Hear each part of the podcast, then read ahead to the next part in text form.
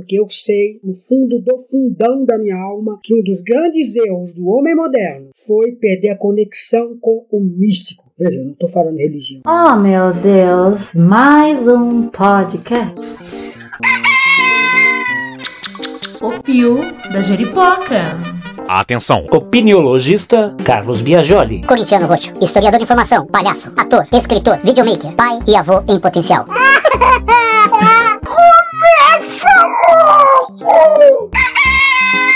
O Pio da Jeripoca. Outras histórias.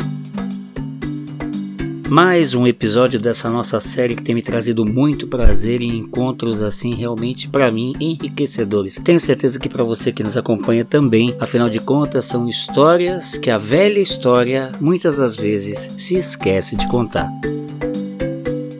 Foi assim que já conversamos com uma parteira tradicional, com um escritor guarani, com um pajé e um educador tupi-guaranis. E agora chegou a vez de conversarmos com Whitman Masawa, Além de escritor, ele é historiador e cientista social, além de diletante em uma série de outras áreas de estudo, e ele também é cineasta. Mazawa nasceu no Brasil, na Serra do Mar de São Paulo, em 1968. Ano bissexto, estudou História, Sociologia e Filosofia, mas aprendeu mesmo foi com a vida. De seu povo herdou o canto, os formões e a reza. Recusa-se a deixar sua alma envelhecer. Ama ares, tempos, seres e coisas. Escreve porque seu grito grita pelas suas mãos, por onde seus ancestrais murmuram poesia. Uma das coisas que me chamou a atenção, aliás duas, foi que ele está lançando o livro O Último pela editora Vento Forte, do grande amigo Henrique Romanos e também Zaqueu Machado Júnior, as pessoas que intermediaram esse encontro. Também está preparando há quatro anos um filme chamado Inferno de Pedra, que visa trazer à tona a cultura deste homem que se aproxima bastante da ascendência azteca. Vamos conhecer? Whitland, primeiramente, muito obrigado por estar me recebendo aqui na sua casa. E aí eu tenho uma pergunta de cunho filosófico que eu faço a todos e não poderia deixar de fazer para você também. Quem sois vós? Meu nome é Whitland Mazawa. É, essa é uma palavra da língua nahuatl, cujo significado literal é o que anda na noite. A palavra Mazawa significa gente do alce, porque o nosso fundador, o índio Mazawa mais antigo, chamava-se Mazatecutli, tinha como totem o alce da montanha, é o animal de poder dele. Originalmente o povo Mazawa é da região de Durango, no centro do México, depois migrou para Chihuahua, que é outra região montanhosa do México, e o povo Mazawa foi é, escravo, a palavra é dura, mas é essa do povo mexica, conhecido na historiografia oficial como o povo azteca. É, eu nasci nas montanhas de Ubatuba e estudei com padres salesianos, minha formação é historiador e sociologia. E então são duas disciplinas terríveis porque tirou muitas ilusões minhas. Toda a historiografia ela vem com o olhar subjetivo de quem conta, quem escreve, mas a minha ela foi terrível porque o que eu aprendia nos livros depois era corroborado, negado ou debatido pelo meu pai. Meu pai não, não falava o português, falava o, o espanhol e o nahuatl falava o português arranhado, vamos dizer assim. A parte disso, eu faço as minhas esculturas eh, na cerâmica, embora o maior orgulho que eu tenho, e eu digo orgulho mesmo com, com o maiúsculo, é ser um, um que aqui no Brasil chamam de pajé ou de xamã. O Suhateputli é o guardião da tradição. É, é óbvio que toda tradição é evolúvel, toda tradição é mutável.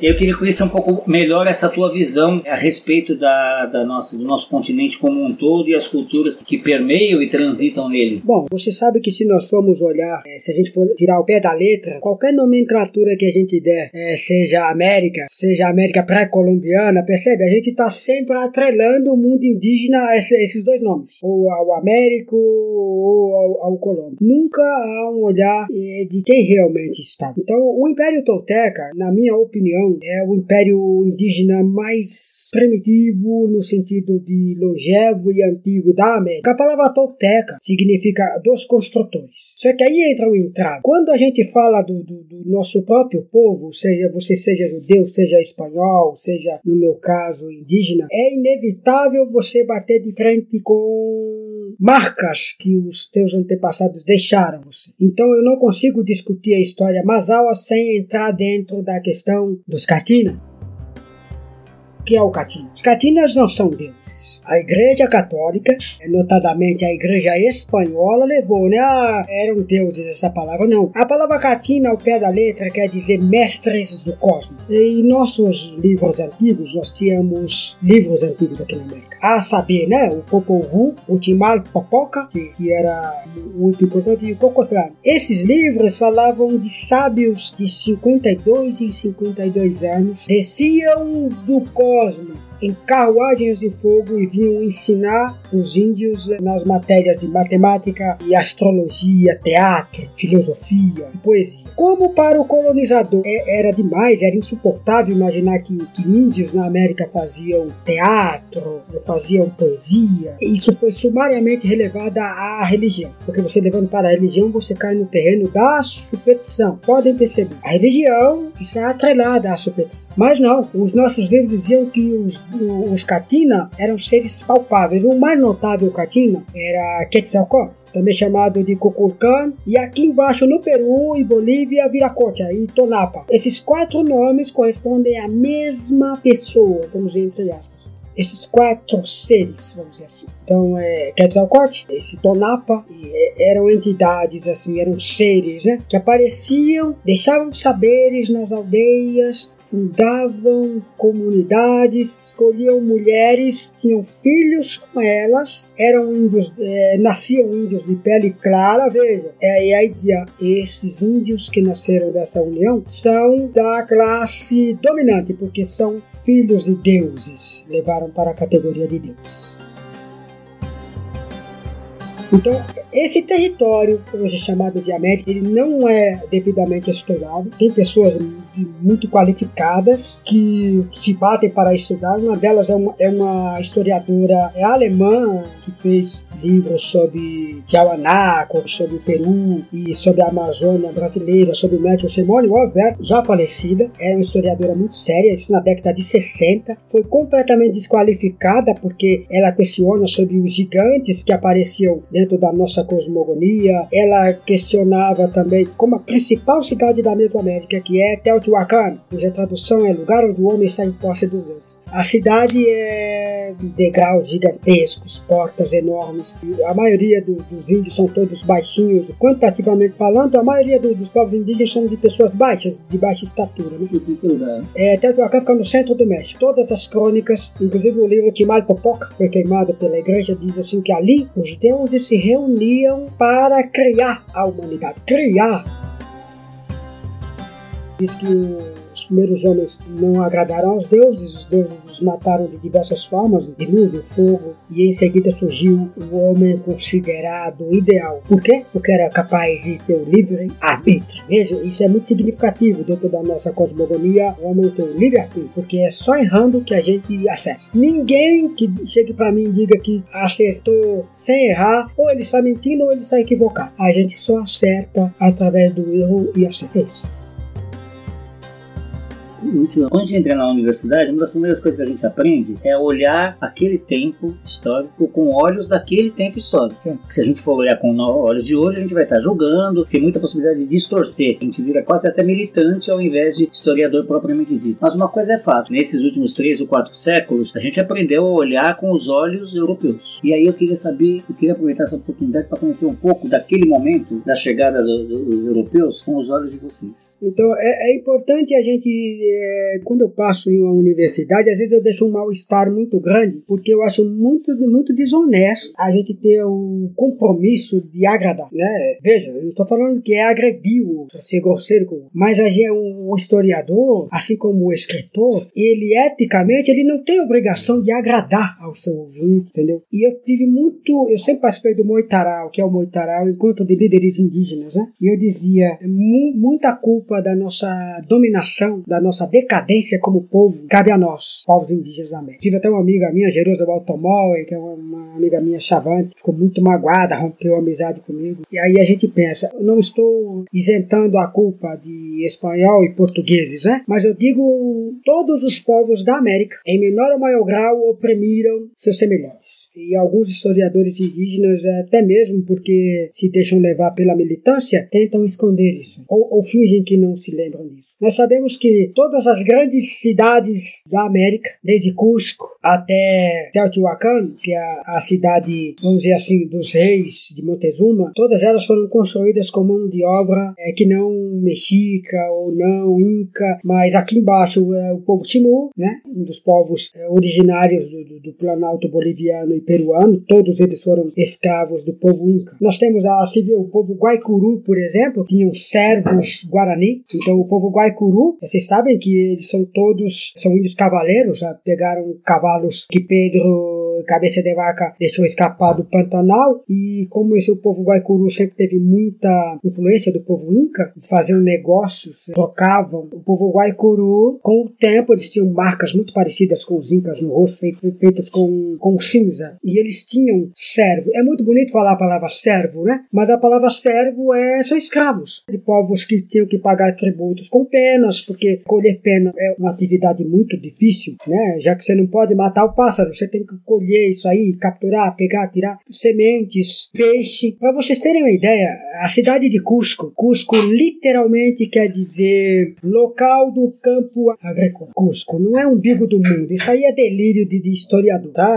Falar umbigo do mundo era a posição geográfica da cidade de Cusco, porque ela estava no centro do Tahuantinsuyo, que é o Império Inca. E como o umbigo divide o nosso corpo, convencionou-se chamar Cusco de umbigo do mundo, não é? É, o Tahuantinsuyo era o, um império de cinco países, um império indígena. Vejam, quando eu, eu falo isso, eu já, já, me volto para o terceiro Reich, de Adolf Hitler. Né? O, o Aina Capac tinha 500 esposas. Ele dividiu essas esposas quantitativamente em, cinco países. O Império Inca chegava até as portas do Chile. Então, era um império expansionista e guerreiro mesmo, guerreiro e tributário. O Império Mexica, por isso que diz México, não era Azteca, né? Azteca por conta da ilha, eles eram de Astracan, então, como o espanhol não sabia falar Astracan, o espanhol plasmou como Azteca. Mas se você fosse falar com um mexica, não, nós somos mexica. Então, esses impérios indígenas todos eram baseados no, no, controle de tributo, de escravização mesmo. As pessoas eram levadas para construírem as ruas. A rua de Cusco, Cusco é uma cidade que ela está é, no, no, vale do rio Urubamba. Era toda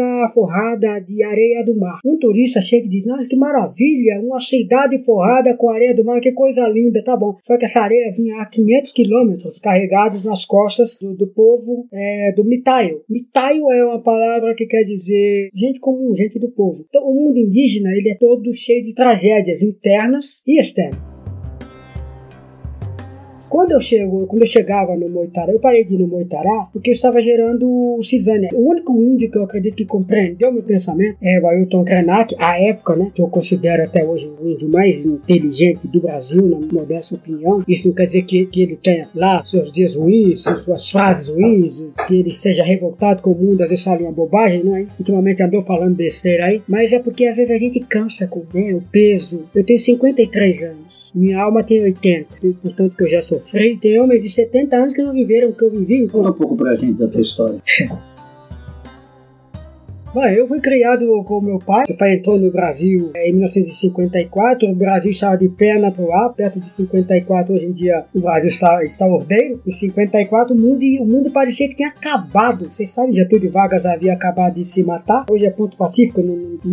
A, a tese de que ele foi assassinado não se sustenta mais, entendeu? Mas o, o Getulhão é, foi, era uma comoção, era, era um ícone, né? Era o arquétipo do pai. Meu pai entrou aqui, eu nasci em 68, meu pai já, meu pai me gerou com, quase 70 anos, então eu tive uma infância muito pobre, muito difícil, mas muito feliz porque meu pai era muito bom, meu pai era muito carinhoso. A a minha genitora, se chamam de mãe, estava no canto dela, eu fui criado com o pai, né? Então, mas para um menino criado naquelas montanhas, brincando com bonequinhos, eu não tive irmãos, então, e fui um menino muito adoentado. Eu, eu, como eu nasci de sete meses, eu fui um menino muito adoentado. Então, a minha infância foi muito difícil, mas ela, mas o meu pai, meu pai cantava canções, contava lendas, né? Tinha um padre muito amigo dele que vieram juntos da Argentina, quando meu pai passou pela Argentina, Padre Leão, eu fui estudar com ele, era um homem muito sério, né? Então eu fui alfabetizado na cartilha Caminho Suave, né? Ah, é, é, cartilha, eu também. É, é, aqueles meninos. Né? Então eu, eu, tive uma infância assim muito difícil. Às vezes meu pai não conseguia caçar, só sabia com melancia, e nós comíamos melancia com farinha, né? entendeu? E eu sempre tive uma coisa comigo. Como eu ia ser se Walter Cutley, eu tinha muitas visões, eu era um menino muito perturbado, né? A gente herda isso do pai, né? E meu pai era muito triste também, que era um índio muito. Meu pai era um pensador, né? Discutia muito as questões dos instituadores, marcou muito para mim o elogio que o cantor Raul Seixas fez para o meu pai, né? É, até num palavrão, pô, mas que índio sabido, filho da puta, né? Entendeu? Então, é, Raul Seixas, magralão, muito doido. Nunca gostei daquele tal de Paulo Coelho, continuo não gostando. E, e assim, quando eu fiz, quando eu fiz 11, eu fiz 11 anos, é incrível, né? Mas 11, 11 e 11, na nossa cosmogonia, número 11, eu até pus isso no meu livro, editado pelo meu querido amigo Henrique Romanos, né? editora Vento Forte. Eu pus um livro que o número 11, eu, ele tem uma problemática, são duas fisgas com um rasgo no céu. Quando eu fiz 11, meus olhos se abriram. Primeira noção de, de, de mundo, em 1979. E marcou muito para mim uma coisa, né? Para um menino que ficava vindo da Serra do Mar indo para Diadema, porque uma vez por mês eu ia tentar encontrar um amor que eu não encontrava, que era um amor de mãe, eu não encontrava, mas eu tentava, eu, eu, eu descia a montanha para ir atrás dessa pessoa, né? tinha vontade de ser, ser querido. Hoje eu sei que a gente constrói esse ser querido, né? nada é forçado. Se a pessoa não ama, a gente não ama e acabou. E, e, e aí a gente vai construir nossa trajetória, as pessoas vão, vão se apaixonando por nós. Hoje eu, eu, eu, sou muito feliz, né? Eu tenho muitos, eu tenho muitos amores, né? muitos amigos, né? verdadeiros, né? Mas naquele tempo não, o menino de 11 anos quer o que, não, que, que a outra pessoa não pode dar. Então eu, eu tenho em mim assim o acompanhamento da região sul, de São Paulo, Parelheiros, Diadema, Jardim Eliana, eu acompanhei, então, era tudo mato, era tudo mato essa região, que Cidade Dutra era o, era o final da civilização, era a Cidade Dutra, né? Então eu fui muito feliz nesse sentido de ter acompanhado esse São Paulo, antes que os grupos políticos permitissem a degradação do meio ambiente, que foram os grupos políticos, foram eles sim, foram os políticos que trocavam a derrubada da mata pelo voto, e eu sou muito magoado com isso aí, eu não aguento olhar mais a região do Cocaia, do Grajaú, tudo aquilo ali, os políticos têm muita culpa nisso aí, né? Todas essas famílias aí que em troca de voto permitiram que abrisse toda aquela região. Inclusive o Cocaia era um cemitério indígena e aquilo ali quando, quando as máquinas foram construir o BNH em 1976 eu acompanhei. É isso, é uma pequena história da minha vida. De resto é estudo, estudo, entendeu? O Pio da Jeripoca. O Pio da Jeripoca, como todos sabem, é uma produção absolutamente independente. Neste ano, a gente tem produzido episódios semanais, conversando com muita gente bacana sobre assuntos que fazem a história do nosso tempo histórico. Muito obrigado. Muito obrigado a todos vocês que nos acompanham e que compartilham o nosso trabalho com os seus amigos. Este é um projeto em que acreditamos muito. Você gostaria de colaborar com ele? Basta que entre em contato com a gente pelo e-mail que está aqui na descrição deste episódio, tá bom? Então bora continuar que a prosa tá muito boa. O que te levou para a faculdade? Foram os padres mesmo, a faculdade São Camilo, né? Eu fiz muito curso clandestino também, porque eu, eu, paguei um preço muito alto, Carlos, por ser independente, por ser um, por ser destribalizado. Eu, eu venho, inclusive, olha como o mundo é. Há 20 anos atrás, eu, eu não esqueço disso. O índio que estudasse, ele era sumariamente tirado do mundo. Você não é mais índio. Você tá com camisa, viu? Pouco tempo, 20 anos você não é, você não é índio, você não é isso, você não é aquilo, né? E eu escolhi ser só. Eu escolhi, foi uma escolha que eu fiz. Então eu fiz muitos cursos clandestinos. Eu tinha que estudar, fazer um curso de astrologia. Eu vou aceitar nesse curso aí. E até hoje eu aconselho as pessoas a fazer isso. Sejamos sinceros, é duro que eu vou dizer, mas a faculdade contemporânea deixa muito a desejar. Deixa muito. O sujeito tem que se fazer é por fora. Porque se ele for por academia, ele está perdido, a palavra é essa. As universidades, tirando raríssimas exceções, são apenas empresas. Você vai lá, paga, faz o curso e vai trabalhar.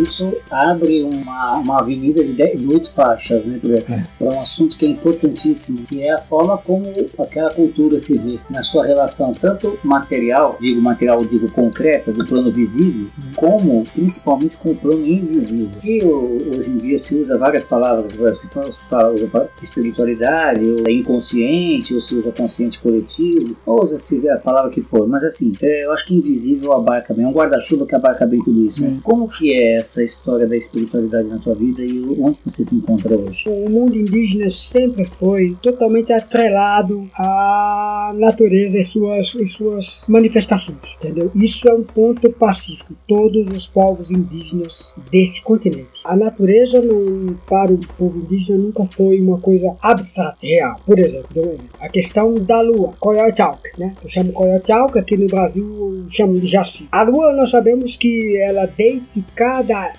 ela, ela é considerada a mãe do homem, mas por quê? Porque a lua tem tudo a ver com maré, com o corpo das mulheres, até mesmo com o tempo chuvoso. Então você perceba que não há uma separação entre o espiritual e o prático, o pragmático, o real. E minha vida sempre foi marcada por isso. Eu estudei, posso me orgulhar disso aí, não quero me gabar, mas estudei bastante, mas eu nunca quis e nem vou romper o meu viés com esse lado espiritual, porque eu sei do fundo da minha alma, no fundo do fundão da minha alma, que um dos grandes erros do homem moderno foi perder a conexão com o místico Veja, não estou falando religião. Com místico, nós sabemos que existem forças que vão além do nosso controle, além das nossas vontades. Um verdadeiro xamã, ele sabe a matemática é a ciência dos deuses e que o misticismo, a mística, ele é matemática. Um exemplo clássico: o que eu fizer ao outro, eu não tenho dúvida, aquilo ele vai voltar de alguma forma para mim. Isso é matemática, isso é colisão,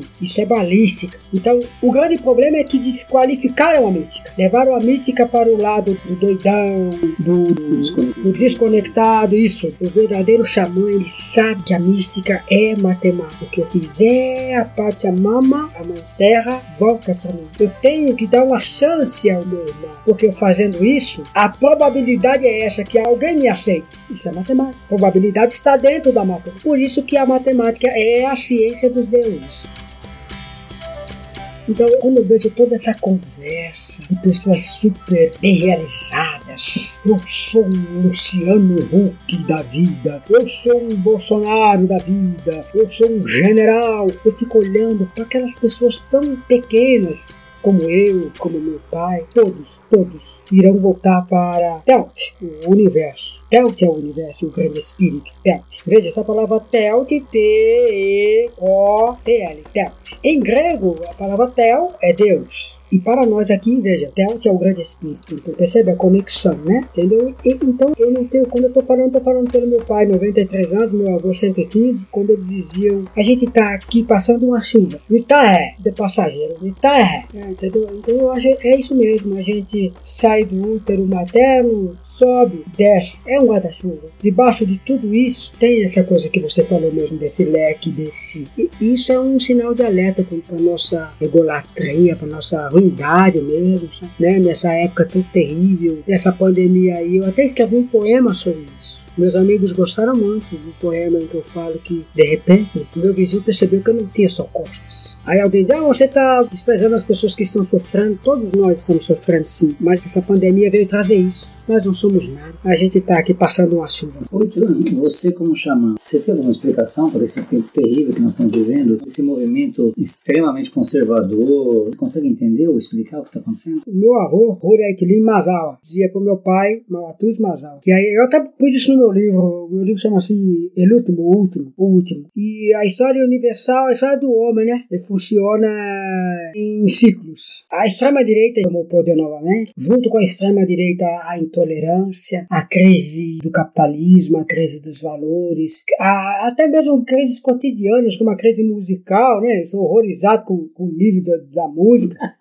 Cada coisa feia, vozes muito lindas, mas músicas letras. Então eu, eu percebo assim que periodicamente a humanidade tem que, vou usar um termo cristão, purgar os, seu, os seus pecados. Eu acho que o homem, por ter uma parcela do divino, o homem, é, o homem é muito perigoso, o homem já provou que é perigoso, e periodicamente ele precisa, vamos dizer um termo agora caipira, baixar a cresta. Eu acho que essa doença é, é muito simbólica que, que aconteceu. Ela começou com os ricos. Ora, nós sabemos que, sociologicamente falando, os ricos, quando estão bem, estão bem. Os ricos, olha, se dane os outros. Isso é muito simbólico, né? Quando essa doença começou, que ela, ela foi trazida, ela entrou nos países trazidos pela, pelas classes abastadas, e eu não estou tirando a dor dos ricos, porque rico também tem até uma novela mexicana da década de 70, os ricos também choram. Né? então não é isso, eu não estou rindo da dor, mas é, é, é, sociologicamente falando, ela é muito simbólica, ela veio com as classes abastadas. E é lógico que amanhã ela pode me levar, mesmo estando aqui na Serra do Mar, aqui onde nós estamos é Itanhaém, Serra do Mar, amanhã eu posso morrer. Isso vai tirar a minha verdade do que eu estou dizendo.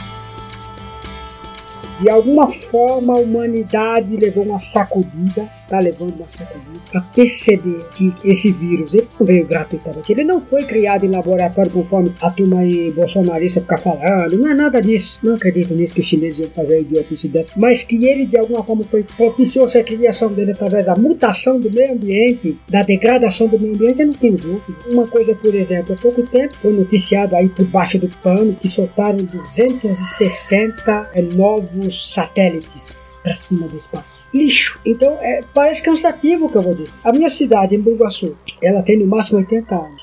Os rios já estão estragados. Inclusive o nome, o rio que dá nome à cidade. E a verdade é essa, nós não temos força para mudar isso. Nós não temos força, não adianta mais. Eu, eu, eu estou, meu otimismo nesse sentido foi quebrado pelo pragmatismo. Eu me lembro que um dia eu estava conversando com Dona Marta Suplicy, nós estávamos no almoço. Dona Marta estava dizendo que no governo dela iriam acabar com a enchente. Eu levei pro rosto bonitão dela, né? E eu, eu sabia que, poxa, tudo bem, é aqui no almoço, a campanha. Vocês viram, ninguém resolve mais a enchente em São Paulo. Né? Não, é, já chegaram na conclusão que não dá mais para resolver. Por quê? Porque todos os rios que estão no Planalto correm em São Paulo. Né? O Saracura, que passa na 23 de maio, o Anhangabaú, que corta toda a 23 de maio, aquilo ali é um rio descendo ali, todos esses córregos. Então eu não tenho dúvida de que, por mais grosseiros que sejam as minhas palavras, quando essa pandemia passar, sairemos melhores, né? Sairemos mais atentos. Mais... Eu não digo o homem sem orelhas, como nossos antepassados, porque sempre tem pessoas ruins, né? Que não querem escutar, que não acreditam. Eu estou dizendo as pessoas espiritualizadas vão perceber que, de alguma forma, quem sobreviver vai sair melhor, né? vai sair mais humano, vai sair mais preocupado com o meio ambiente, vai saber que o futuro somos nós que pintamos, ele não é rosa, não é negro, nós pintamos. E o seu filme? É muito engraçado, né? Eu fui criado com três línguas, né? O português, o nahuatl e o espanhol. Mas aí, quando eu fiz é, 40 anos, assim, eu estava no Machu Picchu, eu estava fazendo uma iniciação lá no topo do, do Machu Picchu, e eu saí de lá com a ideia, eu vou fazer um filme. Eu sozinho não faço, porque eu não tenho dinheiro. Eu pensava, ah, eu não faço, eu, eu não sei lidar com cinema, mas eu queria um filme falado em português mas que falasse para os mais místicos, saindo daquela experiência da Bolívia, né? Que eu fui para Tiahuanaco na Bolívia, passei muito frio na neve, sobrevivi daquilo. Aí eu cheguei aqui no Brasil é, como as coisas são. Um dia eu estava trabalhando em casa, chegou meu amigo professor Davi com um homem algo, é Juan Figueroa, cineasta espanhol, professor da Universidade de Salamanca, um homem muito cool, dono da Universidade Ibero-Americana. E Juan veio fazer uma entrevista comigo. E Juan me perguntou, como você se vê? Eu disse para ele, eu eu viver como um náufrago. Perdi muito da cultura dos meus antepassados. O que eu segurei é tão difícil, tão difícil. Minha vida, não tenho dinheiro, tudo muito difícil. Sobreviver, né? Vendendo, vendendo as esculturas, dando uma palestra, ganho muito pouco, passo muita necessidade financeira. Né? E o Juan falou: vamos fazer um filme sobre isso aí. Eu quero fazer um, eu quero fazer um filme com você. O filme Empédocles, porque Empédocles é, foi o último xamã grego. E ele, por ter estudado a cultura Masawa, ele gosta, gosta muito da, da, da ligação Masawa com a cultura grega. E nasceu o filme. Eu fiz assim, ele, ele percebeu que que eu era escultor, né? Ficou encantado com essa minha coisa de fazer pop, das lendas que eu conheço. Aí, aí descobriu que eu era músico. Falei, então você vai fazer o roteiro. Eu falei, então troca de fazer o roteiro, você me ensina como é dirigir. Dá um curso. Trabalhamos um ano, um e meio, patrocinados pelo Conjunto Nacional da Avenida Paulista.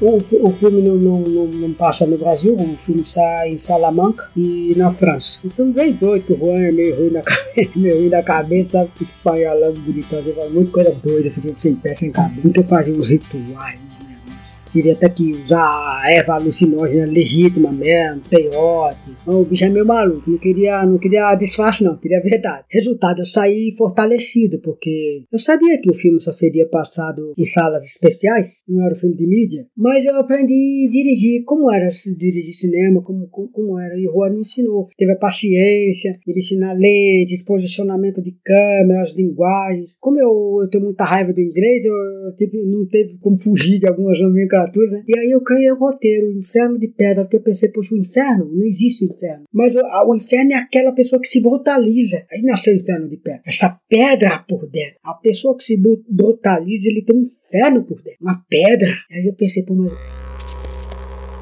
o negro que sai do, do Benin para cá, o espanhol que vem de, de Espanha para cá, o japonês que vem. É muito difícil para essas pessoas é, viverem num local e conservar sua raiz. Como? Como é que o japonês vai lembrar que o bisavô dele era o Toshiro? E aí nasceu essa ideia de trazer um cangaceiro de 1931. Quando o Lampião perde sua banda, eu, eu, eu tenho uns contatos bons, eu fui, fui para a minha coordenadora do MOVA, eu estava trabalhando no novo, falei, olha, você me fizesse uma entrevista com a neta do Lampião, Dona Vera Ferreira. Tem como? E vamos cavar esse encontro. Fui. Pra não escrever bobagem sobre o avô. Não botar Lampião como herói, como bandido. Aí nasceu o roteiro. O filme são 80 pessoas, ninguém ganha um tostão por isso. Na verdade, mais porque, porque ainda faltam quatro atores já para terminar o filme. E o Carlos já será um.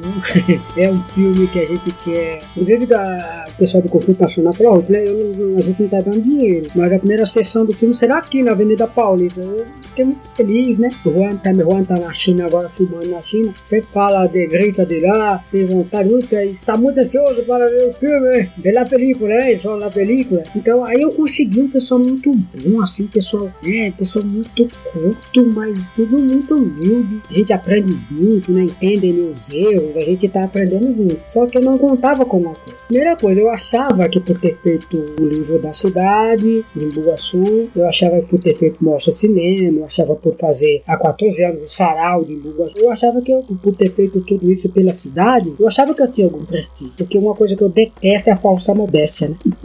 eu, eu achava que eu tinha algum prestígio. Poxa vida, né? Pelo menos não me dê dinheiro, mas que reconheçam pelo menos que eu tenho feito alguma coisa pela cidade. Eu acho muito feio a pessoa que, que faz um trabalho e que diz, não, eu não quero ser reconhecido. Então ele não deve começar. Porque se esse, esse trabalho que o Carlos está fazendo, ele tem que lutar para ser reconhecido. Senão ele não é profissional, ele não é um historiador sabe? Ele não tá captando a minha voz, ele tem que captar minha alma. Ele tem que falar, não, meu trabalho tem que ser reconhecido, tem que ser bom. Né? Se já começa derrotismo, não é nada. Procurei a prefeita, a prefeita nem me recebeu. A época chamava-se Maria Lúcia, nem me recebeu. O secretário de Cultura também. Aí foi um baque muito forte, né? Não tem nada com ego, tem algo, tem com o coração, né? Tem 17 anos que eu trabalho pela cidade, gratuitamente. No meu trabalho sarau, filme, eu não ganho nada né? Na mostra de cinema, Bumba Meu Boi, que eu também fiz na cidade, eu resgato o Bumba Meu Boi, na, eu não ganho por isso.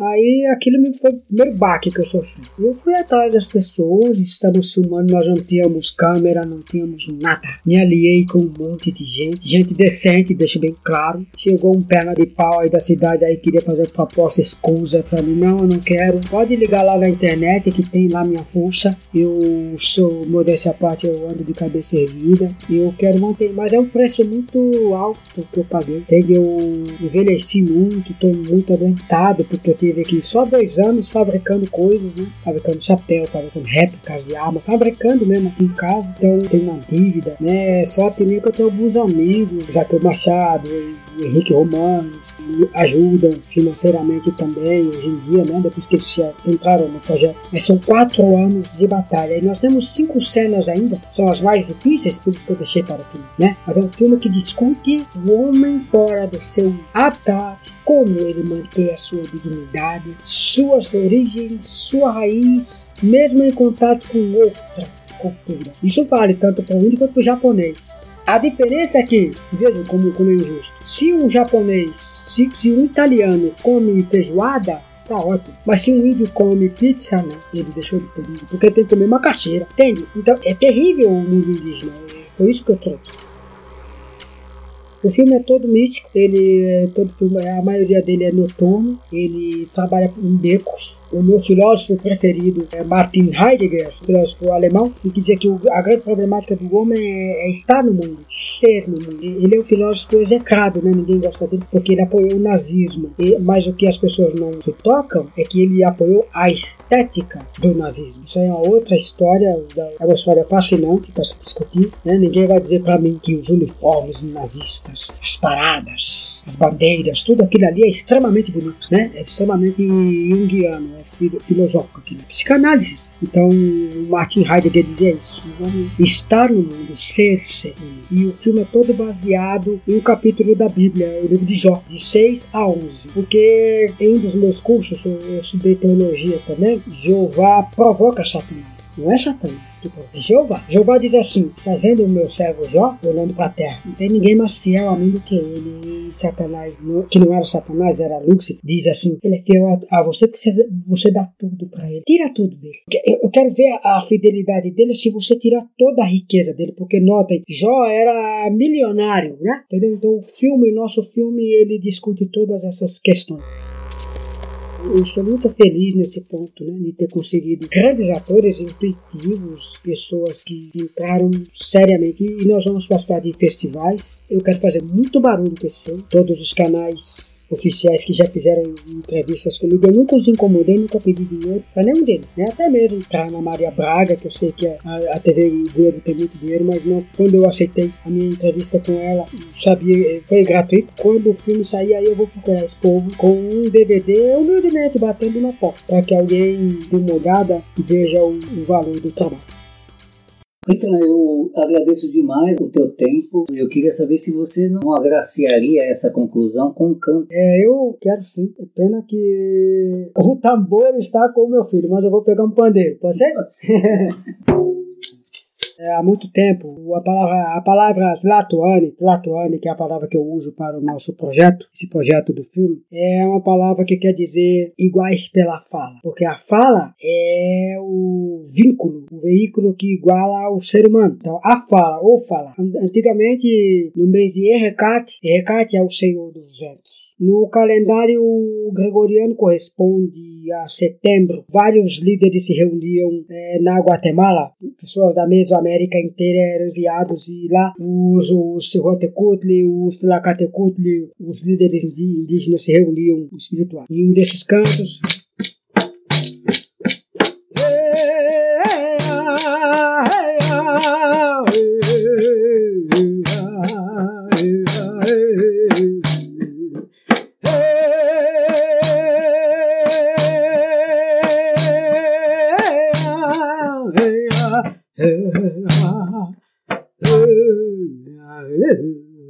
Esse canto isolado, ele tem um significado. Agora imaginem 21 vozes ao som de maracás batendo os pés, cantando isso, que é um som telúrico, é um som que sai do interior. Quando esse som sai, canaliza-se pela boca, mexer com toda a estrutura em volta. É isso, é um canto de chão. Esse foi o meu papo com Ruilan, a casa dele. Muito obrigado a todos vocês que nos acompanharam. Façam aquilo que eu sempre peço: coloquem esta pulga atrás de muitas orelhas, porque esse é um assunto importantíssimo, muito interessante e faz parte da construção do nosso tempo histórico. Esté Nayoni, até a próxima. E eu falo Saravá, Xé Shalom, Salam Aleikum, Namastê, Shanti, Evoé, Alaukba, Aueté, Uptia, Banzai, saudações corintianas, hashtag fui. Ouvi amém? Falou até lacota aí. É isso. Muito obrigado. Viu? O Pio da Jeripoca.